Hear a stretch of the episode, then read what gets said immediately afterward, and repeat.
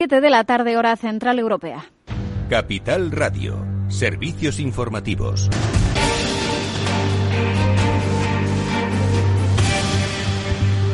¿Qué tal? Muy buenas tardes. A esta hora rueda de prensa de Fernando Simón, el director del CAES, el Centro de Coordinación de Emergencias y Alertas Sanitarias, para dar cuenta de la situación de la pandemia en nuestro país. Eh, parece que los últimos datos arrojados desde el Ministerio de Sanidad hacen entender que la curva en España está comenzando a estabilizarse. A lo largo de las últimas semanas se han conseguido reducir los casos de forma progresiva hasta situarse por debajo de de los 500 casos eh, por cada 100.000 habitantes. Pero la segunda ola sigue avanzando por Europa. Portugal, nuestro país vecino, acaba de batir su récord de casos de coronavirus con casi 7.000 en un día. Eso en cuanto a la pandemia, pero hoy tenemos eh, más eh, protagonistas. En la arena política, el Congreso ha aprobado esta tarde finalmente esa nueva ley de educación, la ley CELA, tras un duro debate parlamentario y protestas dentro y fuera del Congreso. Pablo Anzola, cuéntanos. Sí, eso es, Lucía. Ha sido un debate muy bronco y muy tenso hasta el punto que eh, ha evidenciado un, bueno, dos bloques en torno a esta ley. Los diputados del Partido Popular de Vox de Ciudadanos han terminado la sesión al grito de libertad, mientras los 177 diputados que han votado sí aplaudían. La ley CELA consigue el apoyo de Unidas Podemos, Esquerra, el PNV y Más País y con ello puede ya seguir su trámite parlamentario en el Senado. El texto legal elimina la referencia expresa del castellano como lengua vehicular que introdujo en 2013 la ley BERT, pero garantiza sobre papel el aprendizaje del castellano en la escuela. Es algo que considera una maniobra política la portavoz parlamentaria del PP, Cuca Gamarra. Y lo que, se está, lo que está ocurriendo es, aparte de ser una cesión a eh, independentistas y nacionalistas a cambio de los presupuestos, porque esto es lo que es esta ley, por eso hay estas prisas, esta ley puede ser calificada como una ley de acompañamiento a los, a los presupuestos generales del Estado. Y lo que se oía de fondo eran las protestas de la escuela concertada que ve recortada algunas concesiones con esta nueva LOMLO. El texto elimina la cesión gratuita de suelo público a esa escuela. La concertada se dejará de financiar también a las escuelas concertadas que segreguen por género y se establece que la creación de nuevas plazas sea pública para equilibrar al sistema, Lucía. Gracias, eh, Pablo. Pues llega así con polémica la octava ley de educación eh, en lo que llevamos de democracia en nuestro país. Y estamos también pendientes en la crónica europea de esa de los líderes eh, de los 27 Estados miembros. A partir de las 6 de la tarde están reunidos de forma telemática. Además de hablar eh, de esa lucha contra el coronavirus, pues también van a tratar ese bloqueo al eh, presupuesto plurianual 2021-2027 por parte de Hungría y Polonia, a las que también se ha unido hoy Eslovenia. Estos países se han decidido vetar ese histórico acuerdo del pasado mes de julio y que incluye también el fondo de recuperación de 750.000 millones. El motivo es un acuerdo alcanzado hace unas semanas entre Alemania y el Parlamento Europeo para el establecimiento de un mecanismo que no permite acceder a fondos europeos a los Estados que hayan violado los principios del Estado de Derecho consagrados en los tratados europeos en relación a democracia, libertad, derechos humanos y Estado de Derecho. Es una medida especialmente dirigida a Hungría y Polonia, estos dos países que han vetado ese acuerdo. En nuestro país, eh, la vicepresidenta de Asuntos Económicos, Nadia Calviño, ha asegurado que España tiene la intención de utilizar íntegramente las ayudas de 140.000 millones de euros que le corresponden en ese marco del plan de recuperación de la Unión Europea. Pero como vemos, de momento el reparteo está en el aire. Seguiremos pendientes eh, de ese encuentro. El Ejecutivo español va a destinar 1.500 millones eh, de euros hasta 2023 al desarrollo de hidrógeno verde en nuestro país. Es una noticia que ha anunciado hoy Pedro Sánchez. Y mientras el vicepresidente ejecutivo de la Unión Europea, Franz Timmermans, ha dicho que España tiene un posicionamiento envidiable eh, para aprovechar la oportunidad que supone ese hidrógeno verde por su potencial en renovables, especialmente en solar y eólica. Y estábamos también hoy pendientes eh, del grupo Prisa, es una de las compañías eh, que más ha subido dentro del mercado continuo por esa oferta por parte de Blas eh, Herrero de su unidad de medios de comunicación. Lo hemos ido analizando en Capital Radio y pueden encontrar todos los detalles en nuestra página web capitalradio.es. Hasta aquí la información. Regresamos mañana a las 7 de la mañana con Capital, la Bolsa y la Vida.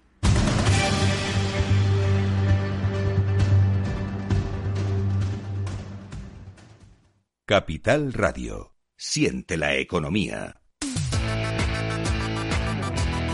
Atención oyentes, noticia de alcance para inversores. XTB elimina las comisiones. Ahora con XTB puedes comprar y vender acciones y ETFs con cero comisiones. Has oído bien, cero comisiones hasta 100.000 euros al mes. Entra en xtb.es y abre tu cuenta en menos de 15 minutos. El proceso es 100% online y podrás comprar o vender cualquier acción por cero comisiones.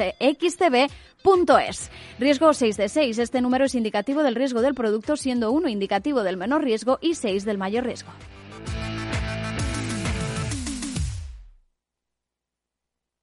Únete al periódico líder en el sector económico. Suscríbete a El Economista y recíbelo todos los días en tu casa o en tu correo electrónico. Más información en el 902 88 93 93 o en club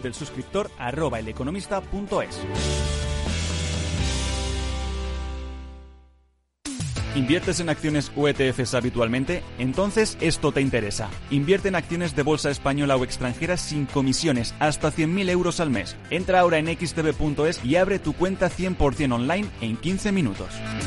Riesgo 6 de 6. Este número es indicativo del riesgo del producto, siendo uno indicativo del menor riesgo y 6 del mayor riesgo. Si estás pensando en comprar una casa, entra en cuchabank.es y accede a nuestra oferta hipotecaria. Cuchabank, el banco de tu nueva casa.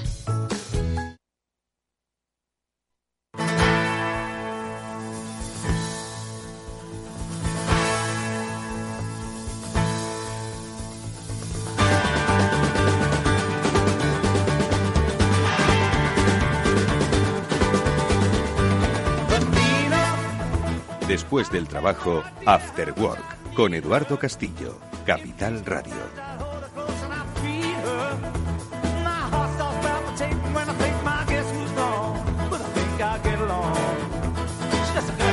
Muy buenas tardes y bienvenidos un día más a este After Work que ya comienza aquí en Capital Radio y que hoy va a analizar pues uno de los grandes retos a los que por otro lado nosotros ya estamos acostumbrados en este programa a comentar que es el de la ciberseguridad, de la seguridad de nuestras transacciones electrónicas. Hoy lo vamos a hacer, como siempre, con la ayuda de los especialistas en corporación, en comunicación corporativa, que son los especialistas de Biggers que nos traen, a una empresa UDA que nos va a dar algunas recomendaciones si es que estáis dispuestos a hacer algunas compras algunas compras digitales en los próximos días. Ya sabéis que os dejéis contagiar por la cultura estadounidense y con ella vamos a efectuar nuestras compras de manera segura. Bueno, pues con Soraya Sabio la directora de ventas de Audia, vamos a hablar en, primer lugar en ese programa para luego seguir hablando de mundo digital. Eso no me cabe la menor duda y lo haremos con la ayuda de Víctor Magriño, al que hoy le acompañará nuestro amigo Álvaro Elúa, ya sabéis, periodista y mm, especialista en comunicación de Puentia, que nos van a comentar, bueno, pues cómo ellos ven desde ese prisma digital las cosas que suceden a nuestro alrededor. Esto, amigos, es eh, el Afterwork que ya comienza en Capital Radio.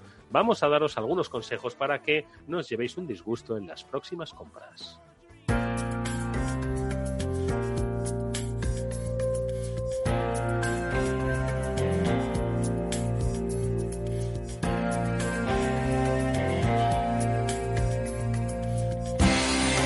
Comunícate, el espacio de After Work dedicado al mundo de la comunicación corporativa. Aprenderás a valorar la comunicación, aumentarás el valor de tu empresa.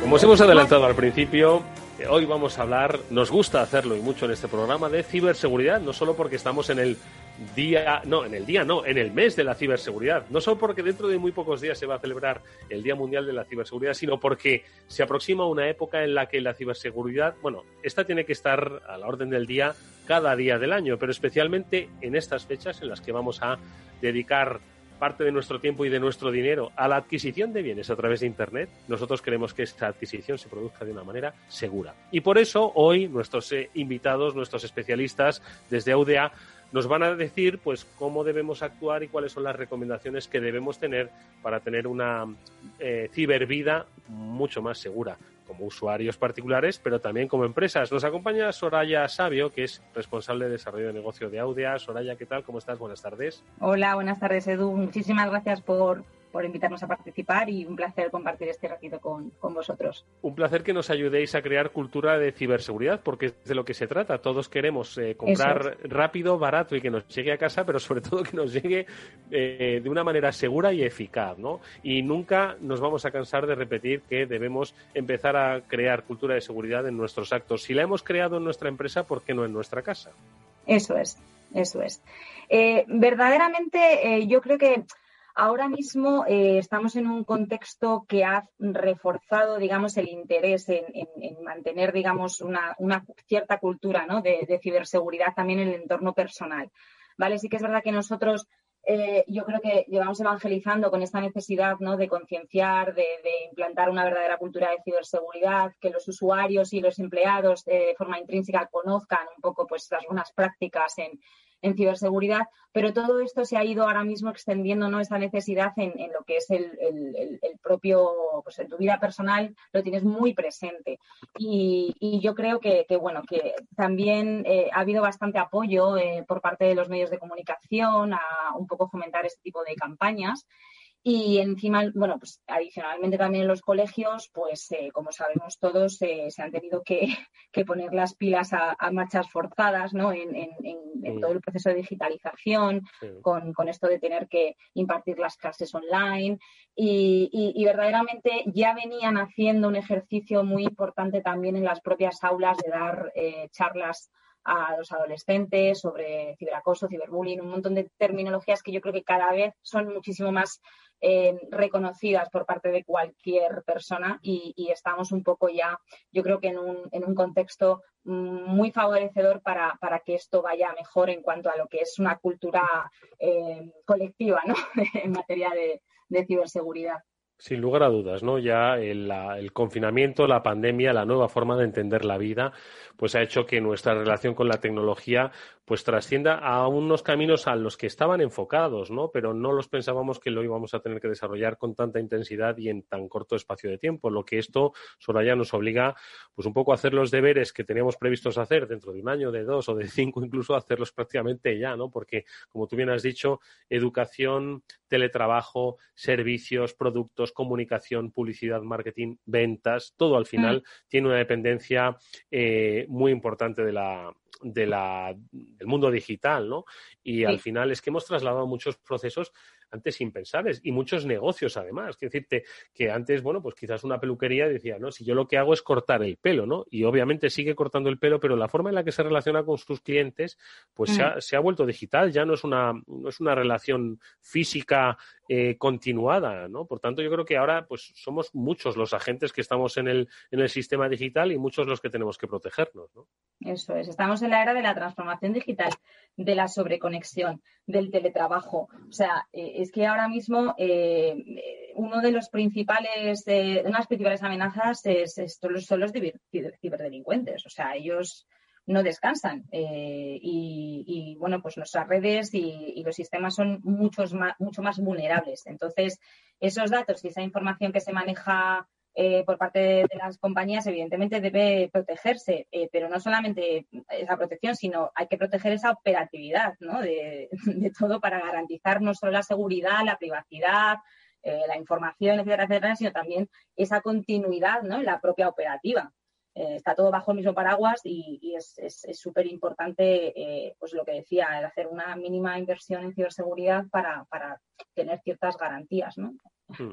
Y además hoy, de lo que vamos a hablar con, nuestra invitada no es algo que porque tenga que ver con el Black Friday o con el Cyber Monday o con las compras que realicemos a través de Internet, pues haga que si sois eh, gente de empresa digáis, bueno, pues a mí esto no me interesa. Es que al final, precisamente, vuestros eh, trabajadores que están en casa utilizando un dispositivo eh, tanto para hacer compras como para conectarse a la red de vuestra empresa, son los que suponen el, eh, vector de riesgo precisamente para esas vulnerabilidades.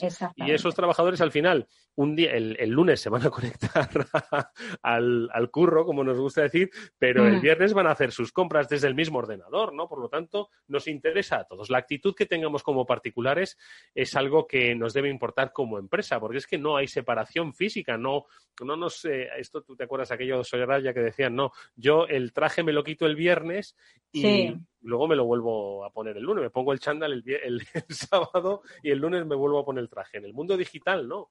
En el mundo digital somos la misma persona y más ahora somos el mismo dispositivo, casi, ¿no? Por lo tanto, yo creo que importante eh, cómo nos comportamos como ciudadanos particulares en nuestras compras digitales, porque puede acabar afectando a nuestra empresa. Exactamente, es que ha habido un cambio absoluto en la forma de trabajar. Eh, lo que tú comentabas, eh, antes eh, ibas a la oficina de lunes a viernes y, bueno, pues en la medida de lo posible, casi siempre, yo recuerdo cuando yo empecé a trabajar hace ya muchos años, pues no era lo habitual tener un portátil y llevártelo a casa. El, ordenador lo teníamos en la oficina, trabajábamos de lunes a viernes y digamos que de, viernes a las 3, digo por tener un, horario de referencia así de oficina, hasta el lunes que te volvías a incorporar, verdaderamente tú no utilizabas los dispositivos de, la empresa fuera de la empresa. Pero es que ahora mismo con el teletrabajo estamos utilizando dispositivos que ponen a disposición eh, las compañías para nosotros y eh, muchas veces lo utilizas para otros fines, eh, pues ya sea, por ejemplo, pues hacer compras de, para el Black Friday o el Cyber Monday o el Navidades o todas estas campañas que hay y es que están al acecho continuamente, tú lo verás, es que no hay día que no recibas un smishing, o sea, a, través del correo el teléfono que recibas un, un,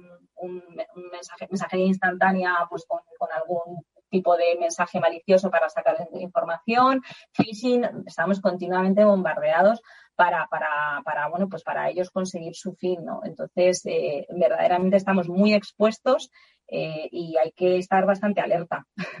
Bueno, pues venga, vamos allá eh, precisamente con esas recomendaciones, eh, porque se aproximan días eh, de gatillo fácil, por decirlo de alguna manera. Vamos a querer comprar.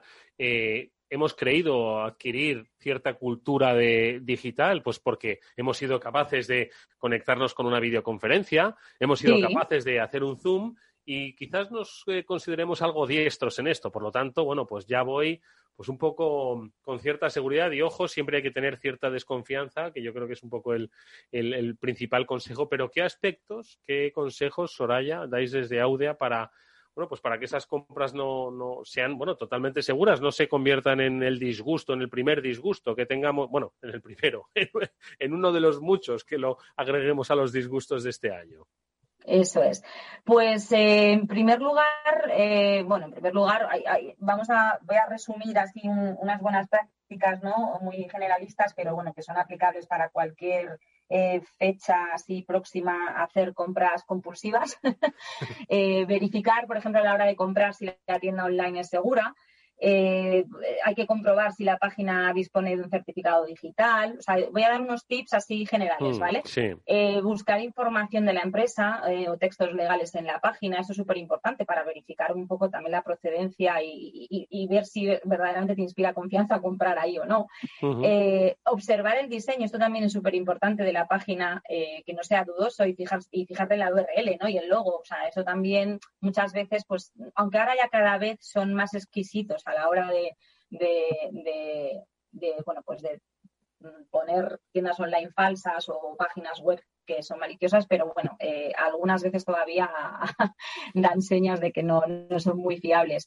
Hay que hacer eh, busca, búsqueda de opiniones eh, de otros usuarios, por ejemplo. Eso me pasó a mí hace además relativamente poco. de hecho, no pinché porque, a ver, yo estoy bastante, digamos, sugestionada y viciada, ¿no? O sea, yo, yo siempre estoy alerta.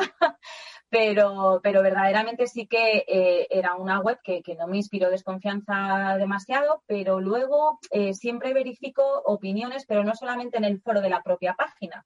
También me voy a otros sitios, ¿vale? Porque ahí es donde tú ves y ahí es donde vi que era una estafa, ¿vale? Entonces, pues es importante también el hacer esta doble búsqueda, ¿no? De, eh, aunque una compra se convierta en casi una labor de periodismo de investigación, pero más vale a veces prevenir que curar, ¿vale? Em, bueno, también hay que, hay que desde el punto de vista de, tu, de tus configuraciones, por ver que las tienes, eh, que son seguras en el navegador. Hay que, hay que proteger, evidentemente, los dispositivos con un antivirus. A ver si estás utilizando el, el PC de, la, de, la, empresa, pues no tienes problema, pero con los tuyos personales, pues evidentemente también para, evitar que te roben tu propia información, tus tarjetas de crédito, etcétera, etcétera.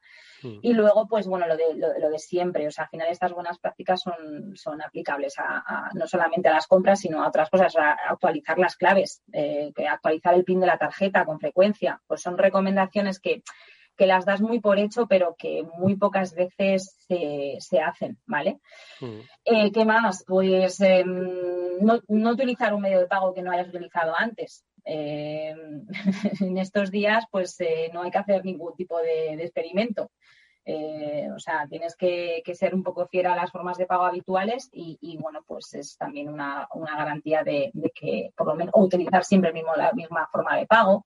Eh, para tener un poco localizada eh, en qué posible cuenta, eh, con qué tarjeta asociada puedes tener algún tipo de, robo, ¿no? De, etcétera, etcétera. Yo creo que básicamente esos serían los, los, hmm.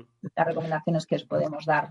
Sí, la verdad es que son, en realidad, es el sentido común, ¿no? Eh, un poco el que nos debe guiar. Eh, que es el pues, menos común de los sentidos, digo yo siempre. es verdad, es que al final eh, estamos expuestos, ¿no? A, pues a una seducción permanente, visual, de oferta tenemos todavía en mente, ¿no? Y es algo que, ojo, no, no tiene necesariamente que, significar. Es cierto que, el Black Friday se, caracteriza, ¿no? Por las, por las eh, suculentas ofertas, ¿no? Pero siempre hemos tenido la sensación de que comprar por Internet es mucho más provechoso. Y ahí, bueno, pues tenemos una especie de, de primera defensa eh, para que nos ofrezcan unos chollos que también hay que desconfiar, ¿no? Es decir, cuando de repente pues veamos que un que algo es demasiado chollo, bueno, pues yo creo que es el primer el primer síntoma de que quizás, bueno, pues eh, tenga un poco de un poco de truco, ¿no? Entonces, estos son quizás pues los aspectos yo creo que muy razonables, ¿no? A la hora de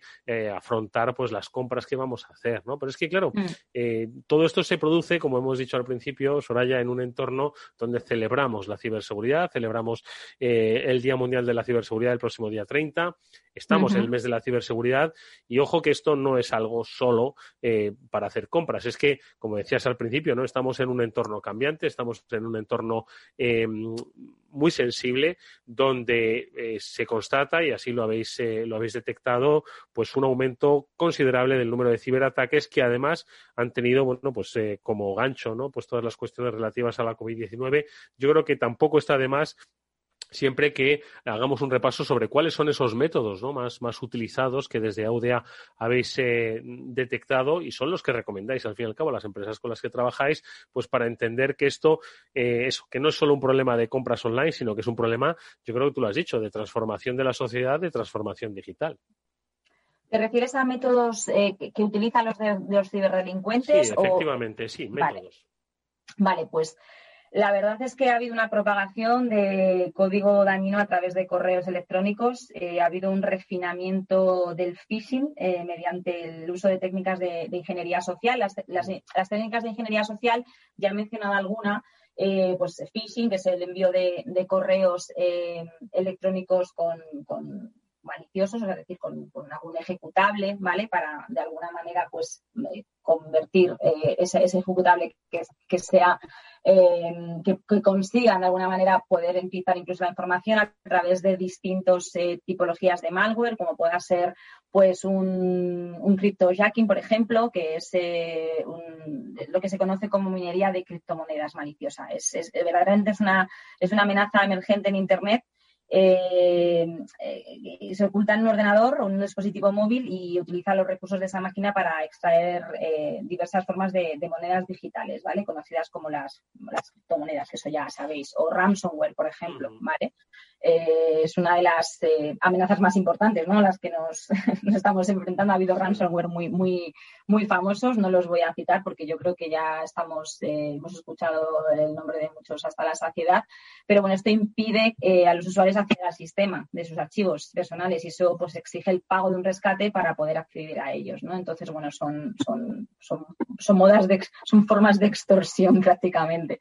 Eh, también ha habido una innovación en las plataformas de ciberdelito como, como servicio, lo que se conoce como el, como el Crime as a Service. Mm. Y luego, pues es un bombardeo continuo de, técnicas de ingeniería social como Vising, por ejemplo, también recibir llamadas eh, de, teléfono, ¿no?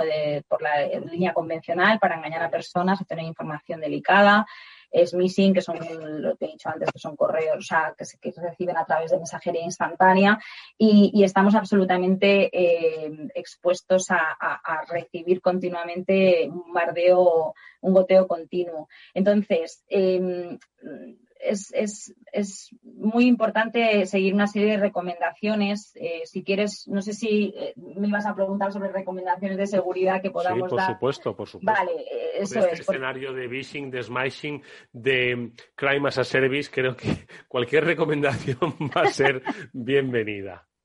Claro, al final hay, un montón de recomendaciones que, como comentábamos al principio, verdaderamente hemos, hemos repetido hasta la saciedad en buenas prácticas en ciberseguridad a, los, a, los, distintos usuarios de las empresas, pero muchas de ellas ahora mismo pues, son evidentemente extrapolables a la, a la vida, a la vida personal.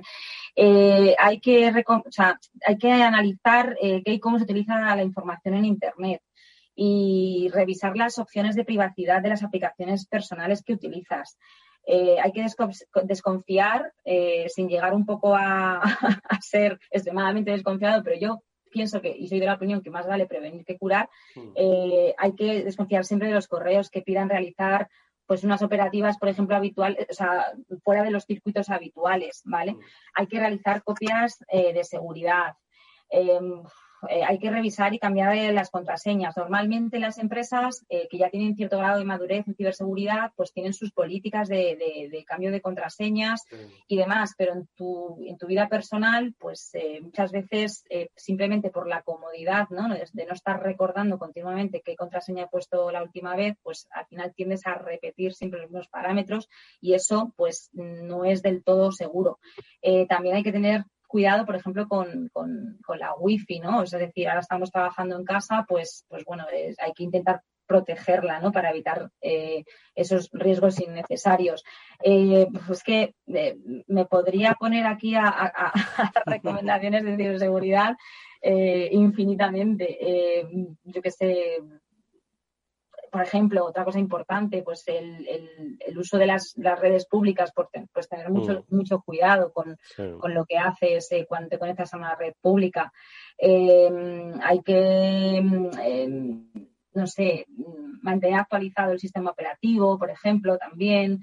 Eh, no sé. Como siempre suelen recomendar, eh, Soraya, aquello de cuando éramos chavales, bueno, y no tan chavales, no íbamos a ir por callejones oscuros, bueno, pues tratemos de aplicar el mismo sentido común a nuestra vida digital y entender pues que al final los malos están acechando a la vuelta de la esquina, aunque aquí en esta ocasión es bastante más complicado identificarles y detectarles. Por lo tanto, como nos has estado diciendo, y recurriendo un poco a nuestra primera reflexión al comienzo del, programa, lo mejor, tener eh, y crecer en cultura de ciberseguridad, que es algo, como digo, que va a ser obligatorio para todas las empresas, independientemente del sector. Y ya habéis oído a nuestra invitada, a Soraya Sabio, que nos ha dado muy buenas recomendaciones sobre cómo afrontar las compras que tengamos que hacer como particulares y, por supuesto, la actitud que debemos hacer como instituciones. Soraya Sabio es la responsable de desarrollo de negocio de Audea. Soraya, muchas gracias por estas recomendaciones, que, que compres mucho y seguro, bueno, que compremos todos mucho y seguro y además así ayudamos a revitalizar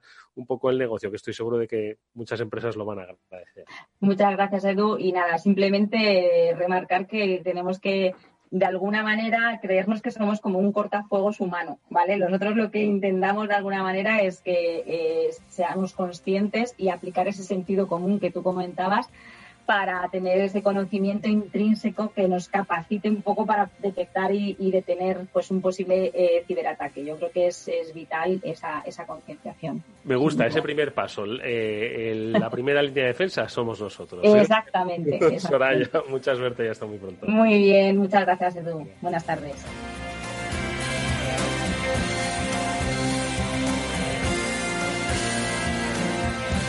After Work Quizás el mejor momento del día. A la hora de invertir, La diferencia entre la convicción y la palabrería está en el grado de compromiso que eres capaz de asumir. El nuestro es este. En Finanbest solo ganamos si tú ganas primero. O lo que es lo mismo, en Finanbest, si no sumamos, no restamos. Conoce todas las ventajas del Result Investment. Tienes mucho que ganar. Finanbest, tú ganas. Si estás pensando en cambiar tu hipoteca de banco, entra en cuchabank.es y consulta las condiciones de nuestra hipoteca fija, variable e hipoteca joven. Cuchabank, tu nuevo banco. Cada vez son más numerosas las empresas que reconocen haber sufrido un incidente de ciberseguridad. Cualquier superficie de trabajo puede ser objeto de un ataque, desde un dispositivo móvil hasta el almacenamiento en la nube. En McAfee protegemos los datos de su negocio de manera unificada, de extremo a extremo, desde cualquier lugar, dispositivo o aplicación. Con un solo clic puede convertir su entorno de trabajo en un entorno seguro. En McAfee protegemos lo más importante para su empresa, desde el dispositivo hasta la nube. After Work con Eduardo Castillo.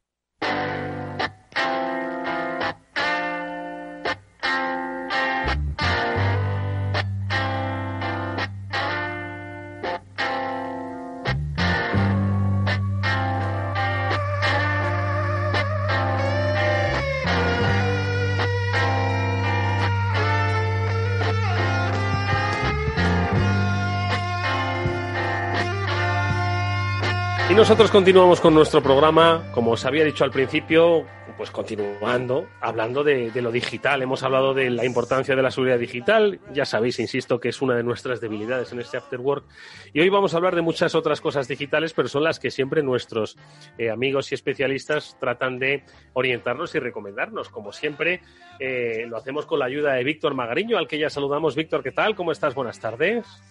Hola Eduardo, buenas tardes y audiencia. ¿Qué tal? Bienvenido como siempre. Hoy dejamos eh, descansar a nuestro amigo Julián de Cabo. Sin embargo, le vamos a dar trabajo a otro buen amigo que es Álvaro Elúa, que es uno de los especialistas en comunicación corporativa de Puentia. Álvaro, ¿qué tal? ¿Cómo estás? Buenas tardes. Muy buenas tardes, Eduardo.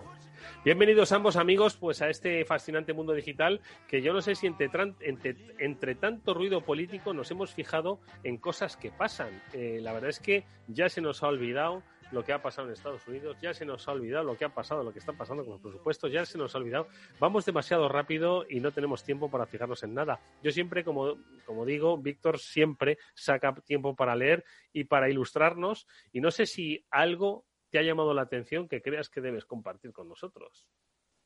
Pues Eduardo, siempre, siempre hay cosas, siempre eh, de, diferente índole. Esto, esto no para, es, es lo, lo bonito.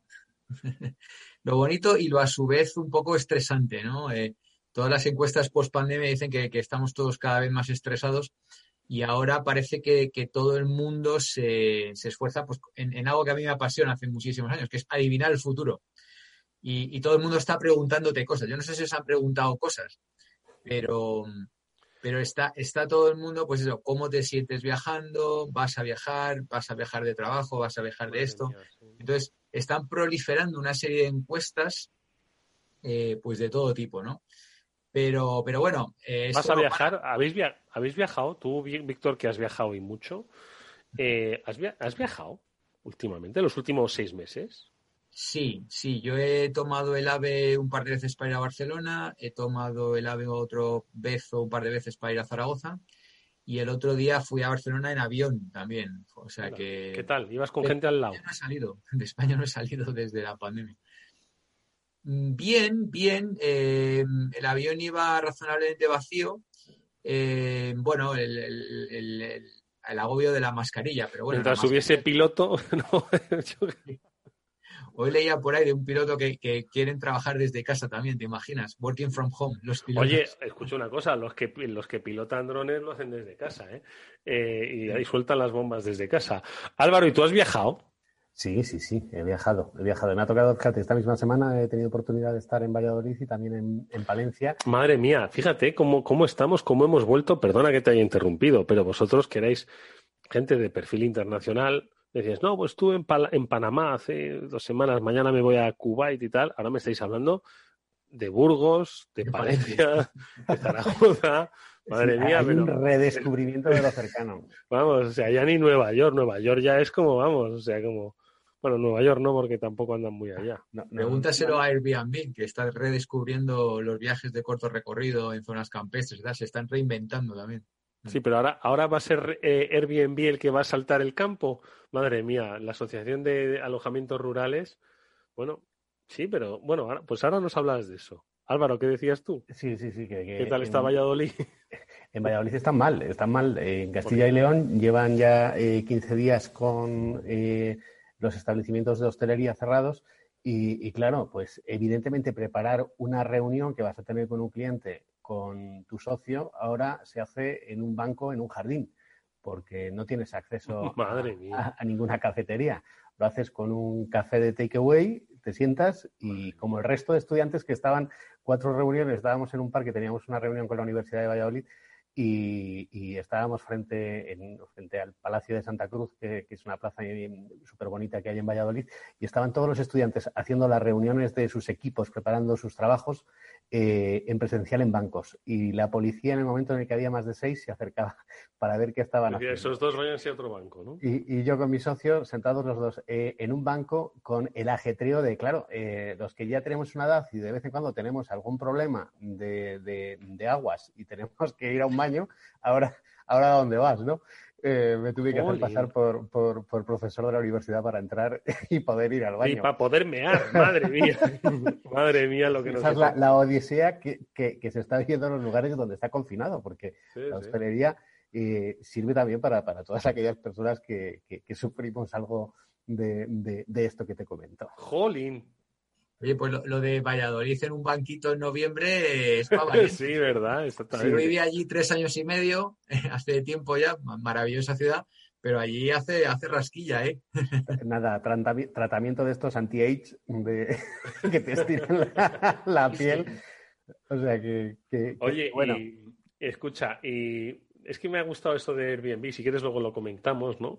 Pero aquí otros aspectos, venga, luego lo vamos a comentar, ¿eh? que no se me olvide, ¿eh? me lo dejo apuntado, pero como siempre has tenido lecturas interesantes, Víctor, venga, cuéntanos.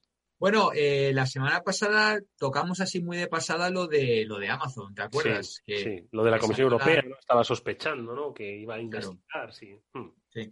Y además es que como, como pasa todo tan rápido, pues enseguida le tapan cosas, ¿no? Yo desde entonces ya he leído amenazas de multas a Apple y tal. Entonces, o, te espabilas y comentas rápido, o si no, se nos acumula la, plancha, como diría Julián, ¿no?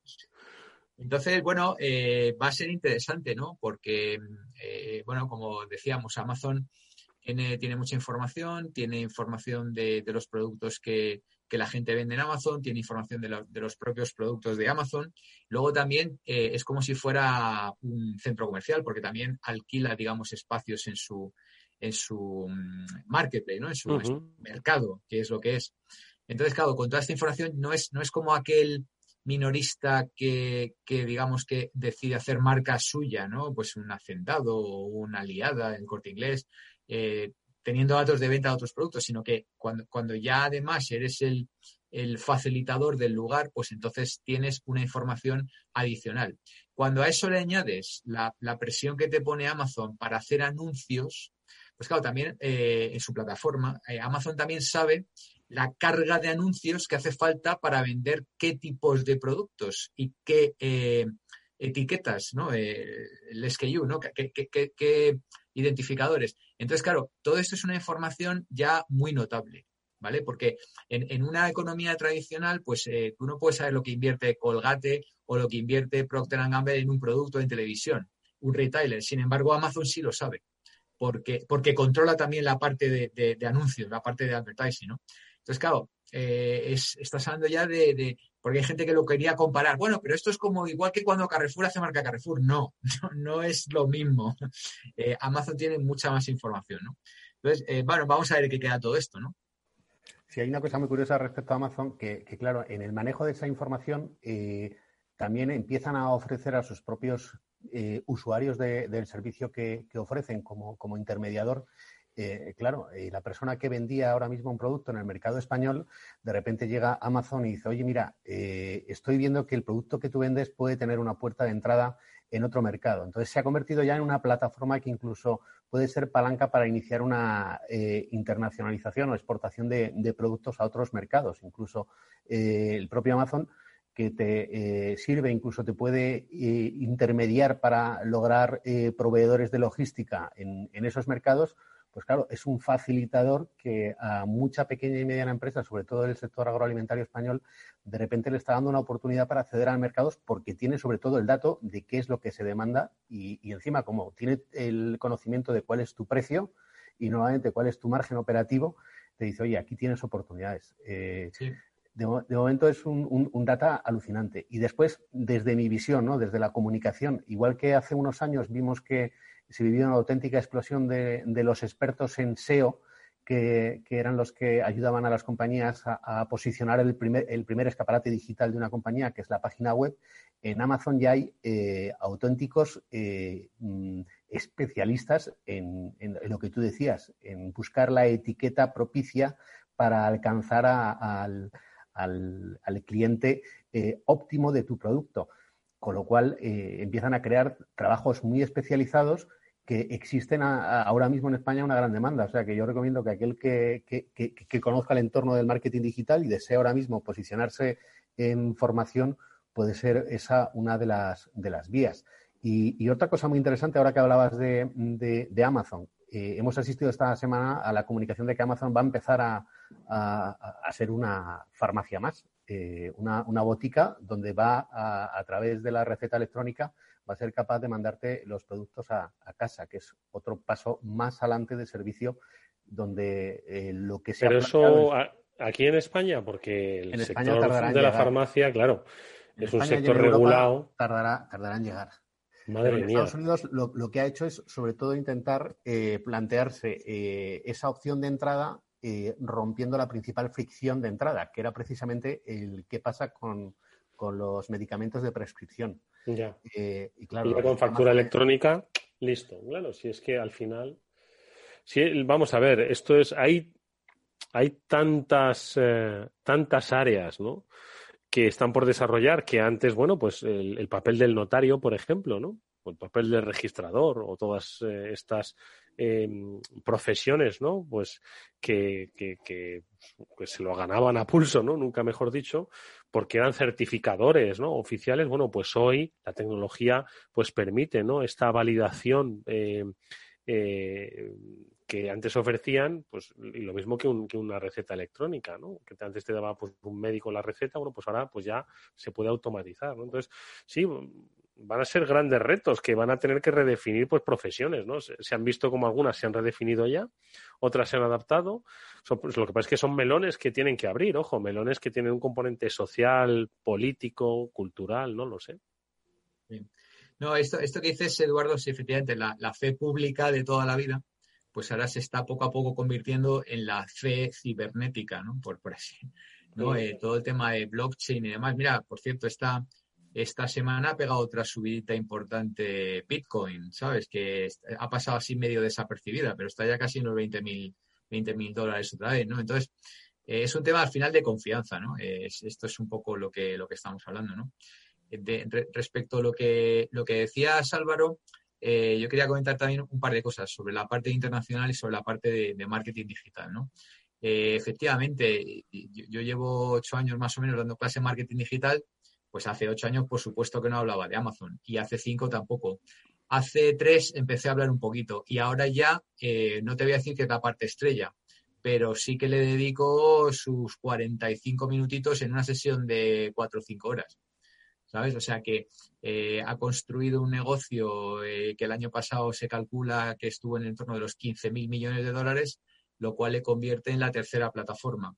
Y además, eh, como bien has dicho, tiene reglas específicas, porque el algoritmo de, de, Amazon no funciona en absoluto como funciona el de Google o como pueda funcionar el de Facebook, ¿vale? Entonces, esto hay que explicarlo para que la gente lo entienda, ¿no?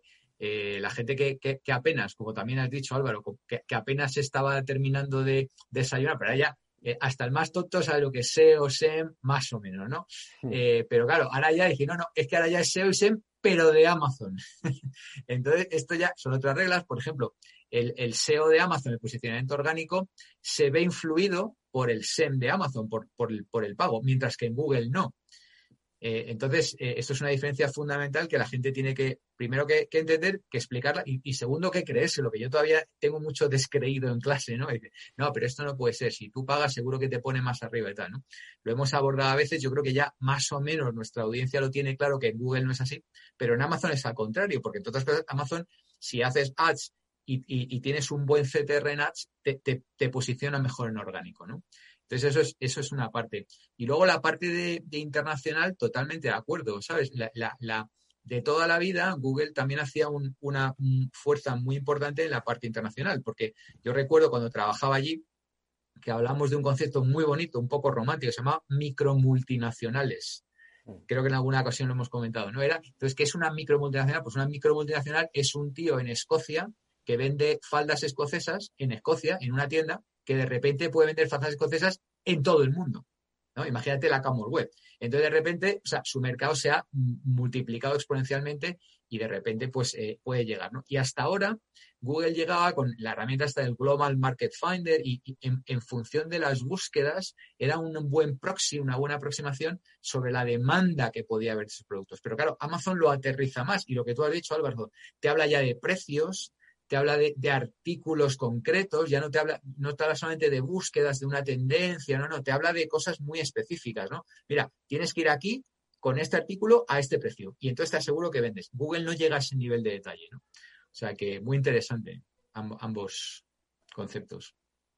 Sí, creo que además eh, eh, Amazon em, empezará, y yo creo que, en breve, a, dar determinada información que sirva a las marcas. Hay una estrategia que, se utiliza ahora en el mundo retail, que es el de eh, lanzar pequeñas, es decir, ya eh, utilizando una, eh, metodología allá o, más propia del, fenómeno startup, es lanzar series muy cortas de producción, ver qué tal funcionan y empezar a, pivotar con marcas y con productos, porque, porque claro, detrás de una marca hay unos valores que van asociados a determinados intereses del consumidor. ¿no? Eh, hay marcas que podemos decir se han situado en un entorno eco y eh, la, demostración de si funciona o no eh, te la puede dar Amazon. ¿no? Y, y, claro, eso es una herramienta potentísima para, para, las empresas, ¿no? que pueden empezar a plantearse el, empezar a crear determinadas marcas destinadas a tribus, intereses, etcétera, etcétera. Y la, algo que no existía en el gran mercado de la, eh, agroalimentario y sí que existía en la moda era precisamente esto, donde vemos que sí que además eh, empieza a ser tendencia, eh, pues el bio, empieza a ser tendencia lo, eco, lo sostenible. Y ahora de verdad van a tener una herramienta para saber cuantificar de qué volumen de negocio estamos, hablando, cuántos competidores hay en ese lineal. Porque claro, la fricción que antiguamente se tenía cuando tú negociabas el introducir un producto en un eh, gran hiper es que eh, no te decían el resto de competidores que había en el hiper. Eh, te podían decir en función de cómo negocias ese precio cuál iba a ser tu puesto en el lineal. Y aquí de repente eh, eres tú quien tiene opción de optar al mejor posicionamiento en ese lineal, en, que es el, escaparate de, Amazon, en función, uno, de tu propia estrategia, es decir, que depende de, tus fotos, de tus etiquetas, de la propia calidad del producto y sobre todo de la opinión de los clientes, que eso ayuda a posicionar eh, mucho, cosa que antes no, existía, ¿no? con los supermercados pues eh, ibas un poco pues, a, la aventura, ¿no? Esto va a obligar a los Mercadona, a, los grandes players de, la agroalimentación, a, los retailers, a, cambiar de estrategia, ¿no? De cómo negociar con, los proveedores. Sí, eh, veo, veo algo también es de la vieja escuela. Yo, yo durante años me pegué con, con Carrefour, Alcampo, and Company yo, yo, yo, yo, he pagado, bueno, yo, mi compañía, he pagado eh, millones de las antiguas pesetas, que ahora serían decenas de miles de euros, por listar productos en, en, esta gran superficie. O sea que esa, esa guerra la, la conocemos algunos de primera mano, ¿no? Y, y, como cuando, cuando a lo mejor discontinuabas un producto rápidamente, sacabas otro porque si no perdías el, listing fee o el, o slotting fee que, que habías pagado, ¿no? Efectivamente, ahora eh, es, eso de alguna manera te lo puedes ahorrar, puedes testar y sí que es algo también que comento mucho en, clase, ¿no? Que como estamos viendo una, una panoplia muy amplia de, marcas nuevas, novedosas, que antiguamente en, nuestra época era pues el champú HS, el, la pasta de dientes Colgate y, otras dos o tres. Pero ahora de repente lo que tú dices, sale una marca indie por ahí de una crema que, que, es súper green, organic y, y, que te hace una maravilla en la cara y que y la conoce lo que dices tú, la tribu, ¿no? Y, de esto cada vez hay más, ¿no? Esto es lo que, lo que se conoce como el DTC, ¿no? El Direct to Consumer una, una, una eh, manera rápida de ir es, Amazon, aunque hoy en día también pueden ir DTC realmente, o sea, no hace falta ir a través de un marketplace, ¿no? O sea, que, hay herramientas eh, también muy ágiles, muy baratas para hacer pruebas tipo test y demás eh, de este tipo de marcas. Pero hoy en día yo me voy, me voy cruzando por ahí con marcas, con, productos y tal, que digo, ¿y esto dónde ha salido? Y resulta que es un, un bombazo, ¿no? En determinadas tribus, en determinadas. Sí, es interesante cuando navegamos ya por, mm, por, aplicaciones. Bueno, nosotros estamos todavía en la generación del el, Facebook, Twitter y, Instagram, ¿no? Pero el otro día que empiezo a sondear TikTok, bueno, eh, es un espectáculo. Primero, la forma de comunicar de las, de las marcas, de cómo intentan alcanzar eh, a, esas pequeñas tribus, porque lo interesante de TikTok es intentar entrar en los distintos mundos, porque lo que hace TikTok es directamente eh, segmentar y una vez que eh, tiene visto cuál es tu interés, solamente te va a mostrar lo que supuestamente es tu interés, con lo cual yo soy uno de esos que le vuelve absolutamente loco a la herramienta introduciendo mil tendencias distintas, ¿no? Desde profesores universitarios que hacen microlearning en TikTok hasta los propios partidos políticos que empiezan a tener de forma muy rudimentaria su, su, propio mensaje en una red social como esta. Y volvemos antes al ejemplo de Uber, ¿no? Eh, te digo porque el, transporte a, la demanda que competía directamente con el taxi, el taxi está eh, pasando una crisis brutal fruto del COVID. Imagínate eh, qué es lo que está ocurriendo ahora mismo también con, Uber y demás, y todas las personas que arriesgaron lo mismo en comprar una licencia de VTC hace X tiempo. Es decir, el, riesgo que uno adquiere cuando eh, compra un activo de estas características es brutal. Y lo que se ha venido a ver es que de repente puede venir una gran pandemia y a todos los fondos de inversión que compraron edificios, bloques de viviendas en el centro de Madrid, pues ahora los tienen que vender eh, o alquilar por, por debajo no renovando a sus propietarios, iba a decir echando, pero no renovando a sus propietarios. No, ahora tienen un grave problema, que es que eh, tienen un activo que ya no produce, que pasa a ser un pasivo y que eh, posiblemente no vuelva a ser un activo hasta dentro de mucho tiempo. Entonces yo creo que el momento rural no va a vivir esa burbuja porque el batacazo que se han pegado con el COVID y la previsión que nos pintan a futuro es que, de que vamos a, tener eh, crisis como estas eh, años y eh, cinco años no años pues yo me voy a Marte ¿eh?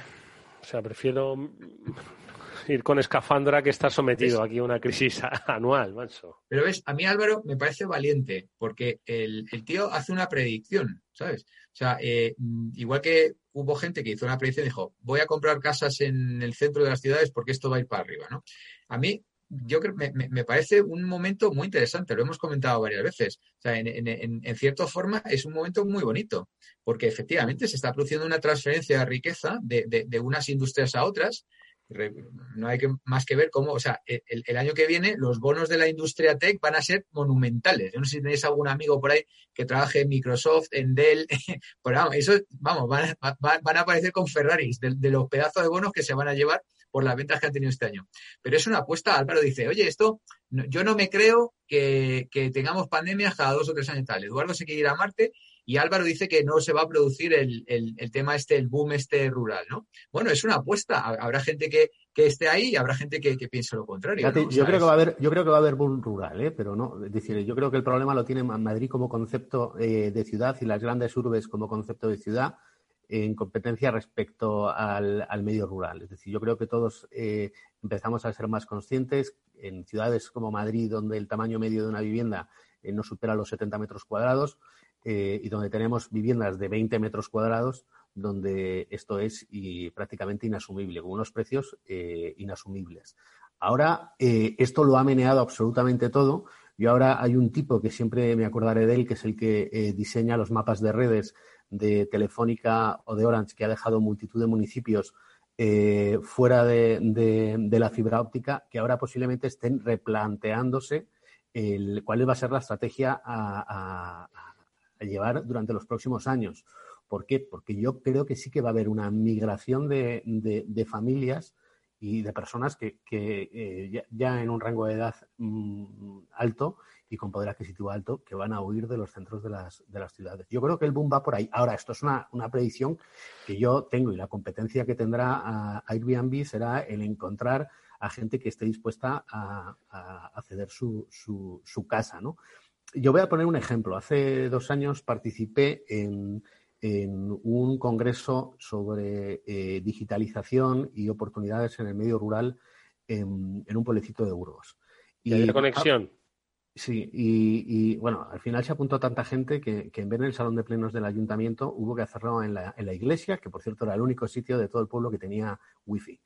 Eh, y, yo me acuerdo que el alcalde eh, tuvo que, el alcalde que era un señor de 80 años, que era el que eh, promovió el, el, evento y demás, tuvo que subirse al, al atril a pontificar y a echar la bronca a sus vecinos porque acababa de hablar con dos tipos que venían eh, no sé de qué país, eh, no sé si de Lituania o de Estonia, eh, dos tipos jóvenes de 40 años, un matrimonio con tres hijos, que venían a crear una pequeña startup de innovación tecnológica y que estaban buscando una casa, llevaban dos meses, donde nadie les quería alquilar una casa por una cuestión que es la base de todo tipo de relación comercial, que es la confianza.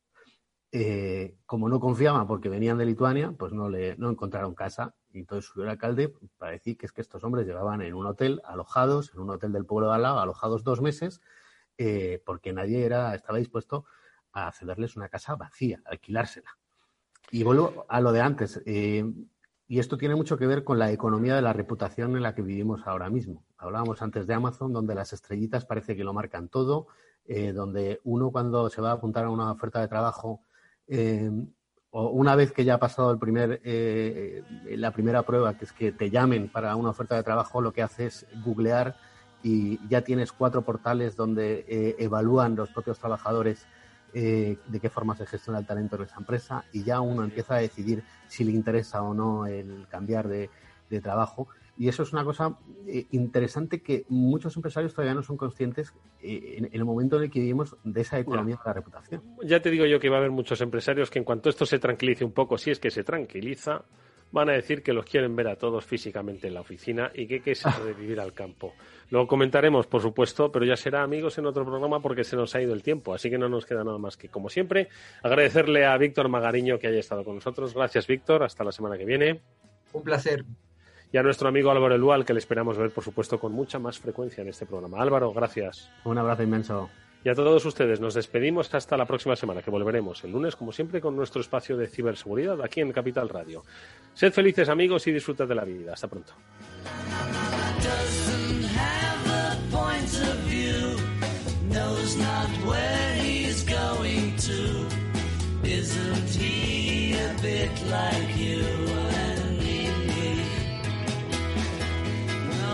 man.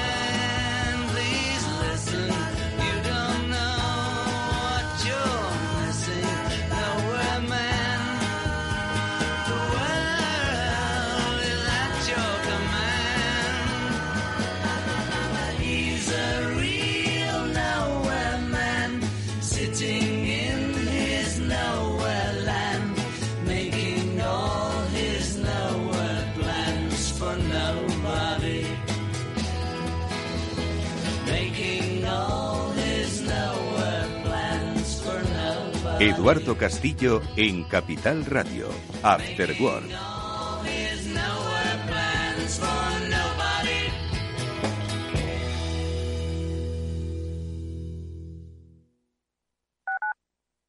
Escuchas Capital Radio, Madrid 105.7, la radio de los líderes. Cuidado en las reuniones familiares. Estoy harta de no poder reunirme con mi gente como yo quiero. Igual que mi abuela, que esta es la última reunión familiar en la que estará. La contagié de COVID el otro día y la enterramos hoy. Comunidad de Madrid. En Metro de Madrid llevamos más de 100 años observando cada mirada y ahora que solo te vemos los ojos, queremos ver que te sientes seguro. Por eso, desinfectamos diariamente nuestros trenes e instalaciones. Contamos con un sistema automático de control de acceso y aplicamos la apertura automática de puertas. En Metro, miramos por ti. Metro de Madrid, Comunidad de Madrid. Si te encuentras con situaciones de violencia hacia las mujeres, da un paso al frente. Sé valiente. Y si eres hombre, hazlo. Si eres hombre, implícate y no permitas, toleres ni justifiques la violencia de género. Porque contigo somos iguales. Pacto de Estado contra la Violencia de Género. Comunidad de Madrid. Si eres empresario, emprendedor, autónomo, dueño de un negocio, este es tu sitio. Negocios de carne y hueso 360. De lunes a viernes a las 3 y media de la tarde en Capital Radio. Con Mariló Sánchez Fuentes.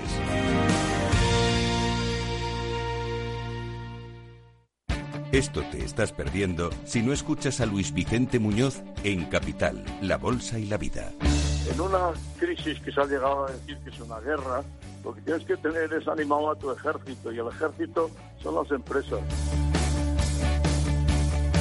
José Luis Bonet, presidente de la Cámara de Comercio de España. No te confundas. Capital, La Bolsa y la Vida con Luis Vicente Muñoz, el original.